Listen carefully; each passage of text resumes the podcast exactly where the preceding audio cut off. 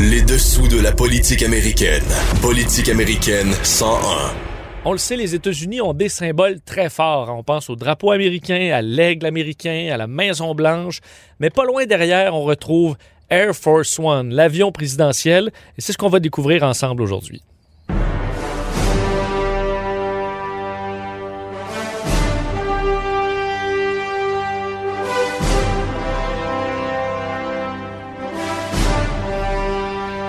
Alors cette musique, vous reconnaissez sûrement, parce que c'est pas la musique officielle de Air Force One ou du président, c'est la trame sonore de Air Force One, le film en 1997 avec Harrison Ford, qui a été un succès extraordinaire, qui passe encore à la télé très souvent.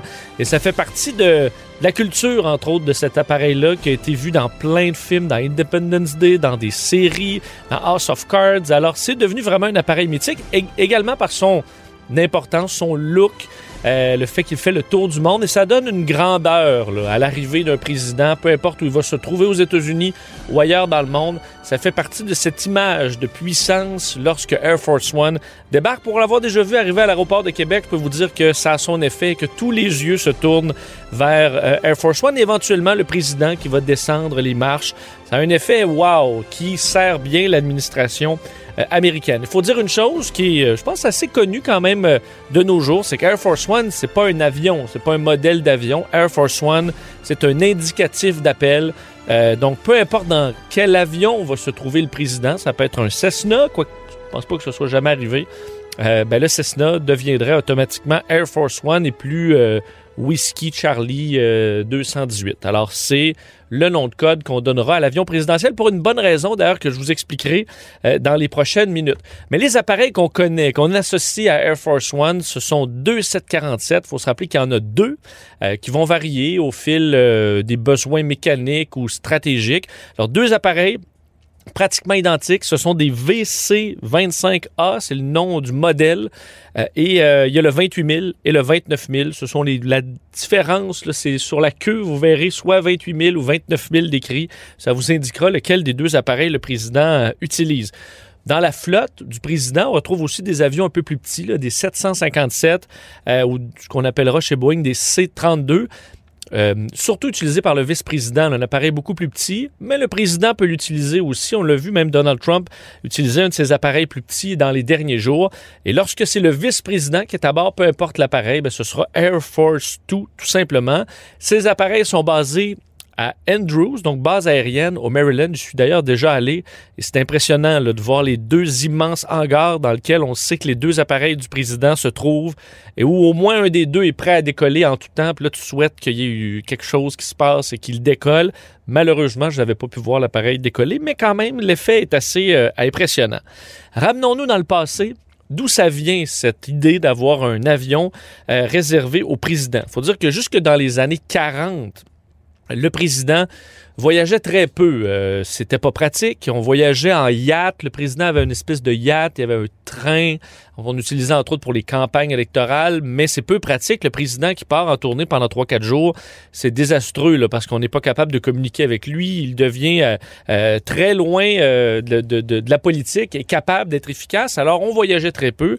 les choses ont changé, par contre, avec l'arrivée de la Deuxième Guerre mondiale. Franklin Delano Roosevelt va se rendre pour la première fois donc en voyage présidentiel aérien à la conférence de Casablanca, c'est en janvier 1943.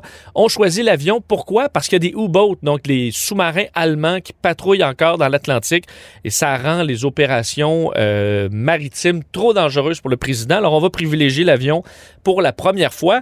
Il va se promener dans un hydravion. C'est un Boeing 314, un hydravion absolument gigantesque qui aura une carrière quand même, entre autres chez la, chez la Paname.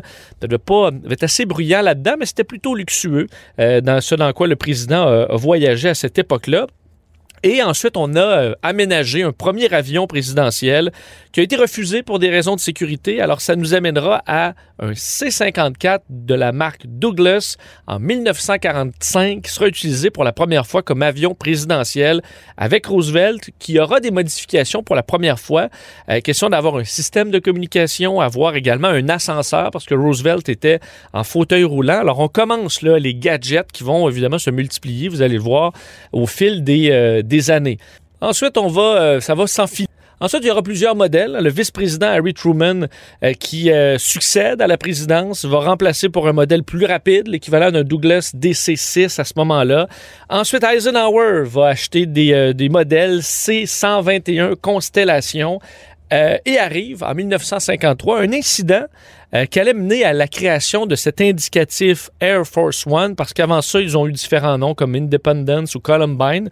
Euh, c'est tout simplement qu'un appareil de la Eastern Airlines, nom de code, a fait le numéro 8610 elle a entré en conflit avec l'avion présidentiel qui s'appelait aussi Air Force 8610. Alors les deux appareils vont se retrouver en conflit, disons dans le même espace aérien. On va dire OK là, ça fait pas et on va décider que pour l'avion dans lequel se trouve le président désormais, ce sera tout simplement Air Force One, peu importe le modèle. Et d'ailleurs, l'évolution dans le monde de l'aviation va amener euh, l'achat de Boeing 707, alors premier appareil à réaction pour le président Eisenhower, qui fera tout un voyage euh, avec cette nouvelle technologie, visitera entre le 3 décembre et le 22 décembre 1959 11 pays asiatiques, 35 000 km en 19 jours. Ça a été beaucoup, beaucoup plus long en avion à hélice. Alors, ça a été euh, un couronné de succès, disons que ce voyage.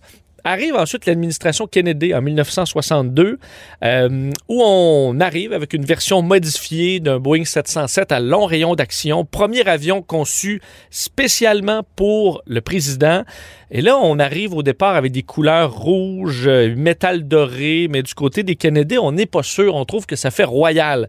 Alors, on va donner à un designer américain d'origine française, Raymond Lowy, le mandat de concevoir le design visuel de Air Force One. Et lui va entre autres aller fouiller à la banque, aux archives nationales américaines et trouver une des premières copies de la Déclaration de l'indépendance, évidemment un document tellement mythique aux États-Unis, et va reprendre la police de caractère qu'on retrouve avec les lettres, entre autres, assez distancées. C'est ce qu'on voit sur Air Force One. C'est le caractère qu'on a décidé d'utiliser pour le euh, pour l'appareil. Ensuite, on va choisir deux teintes de bleu un bleu qui représente la jeunesse de la nation américaine et l'autre bleu cyan, plus contemporain, pour représenter, dit-on, l'avenir et le présent. Alors, euh, très rapidement, on va tomber en amour avec ces couleurs-là. Ça va devenir la livrée présidentielle qui va rester euh, et qui deviendra si mythique. Et Air Force One a joué un rôle dans plusieurs euh, des journées les plus marquantes de l'histoire américaine, à commencer par une des journées les plus sombres, le 22 novembre 1963. If you're even good, where anyone at all... We interrupt this program to bring you a special bulletin from ABC Radio. Here is a special bulletin from Dallas, Texas. Three shots were fired at President Kennedy's motorcade today in downtown Dallas, Texas.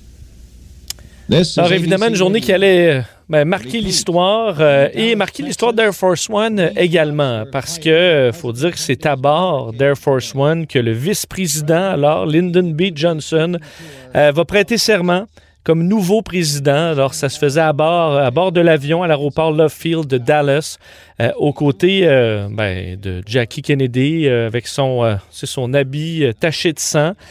Un moment également particulier, la dépouille du président Kennedy a été rapatriée dans l'avion et l'intervention des pilotes a empêché qu'on place le cercueil de John F. Kennedy dans la soute de l'appareil. On va plutôt décider, avec la pression des pilotes, d'installer euh, le cercueil en cabine.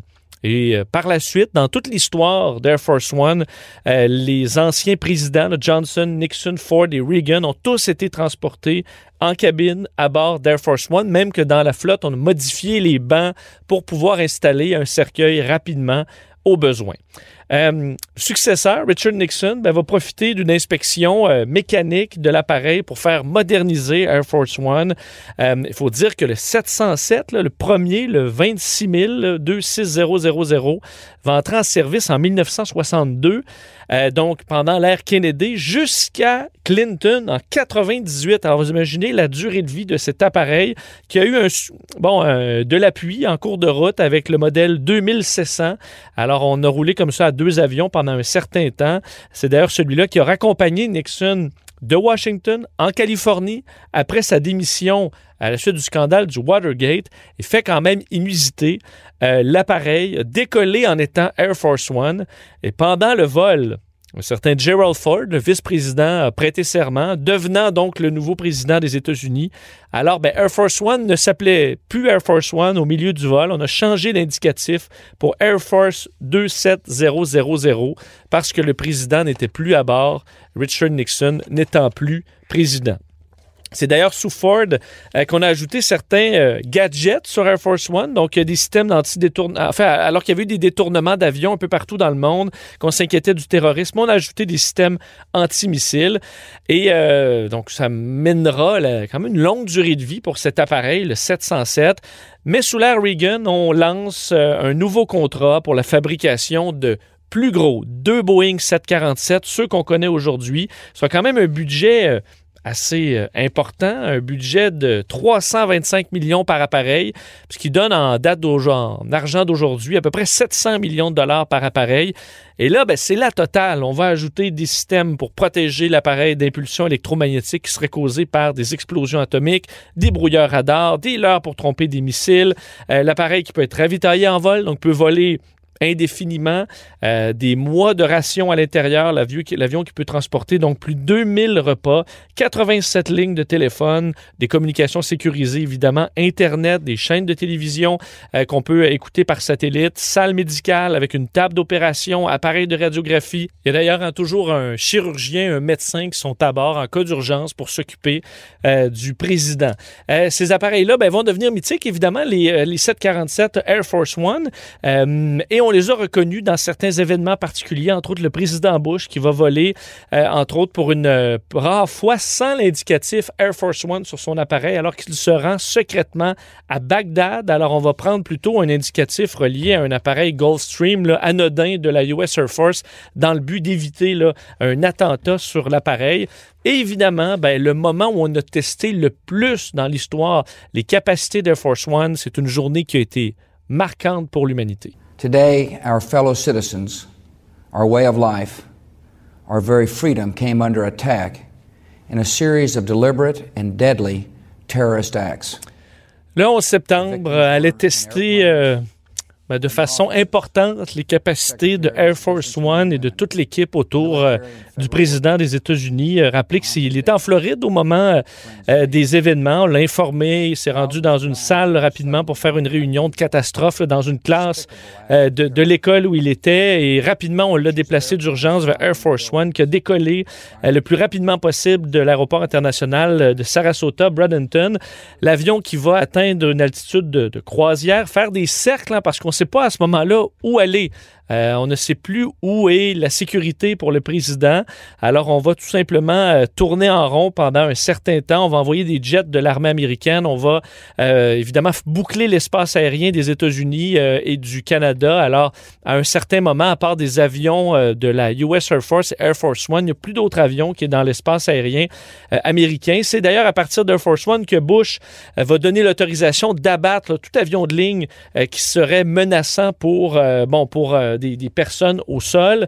Euh, on va chercher bon, à savoir qu'est-ce qu'on fait à ce moment-là. On ira se poser à la base aérienne de Barksdale en Louisiane alors qu'on est en état d'urgence. On va faire le plein, euh, amener entre autres bon, certains euh, ravitaillements et on va redécoller. D'ailleurs, toujours des décollages les plus verticaux et vertigineux qu'on aura connus, du moins au dire de, de, de, gens qui se trouvaient dans Air Force One à ce moment-là. on va se diriger ensuite dans le Nebraska pour amener le président dans un bunker du United States Et ensuite, à la demande de George Bush, on va retourner à Washington pour faire le point de presse que vous avez, euh, je vous ai fait entendre un, extrait, là, alors qu'il se retrouve à l'intérieur de la Maison-Blanche. Il faut dire que ça avait, euh, cette journée-là, permis de voir une faille euh, dans Air Force One, c'est que George W. Bush était incapable de s'adresser à la nation. Donc, on n'avait pas avoir des systèmes de brouillage, des systèmes antimissiles. Le président se devait de rassurer les Américains, de montrer qu'il était encore euh, en contrôle, mais on ne pouvait pas faire de conférence de presse télévisée sur Air Force One. Alors, c'est une des choses qu'on va corriger rapidement après les tristes événements du 11 septembre.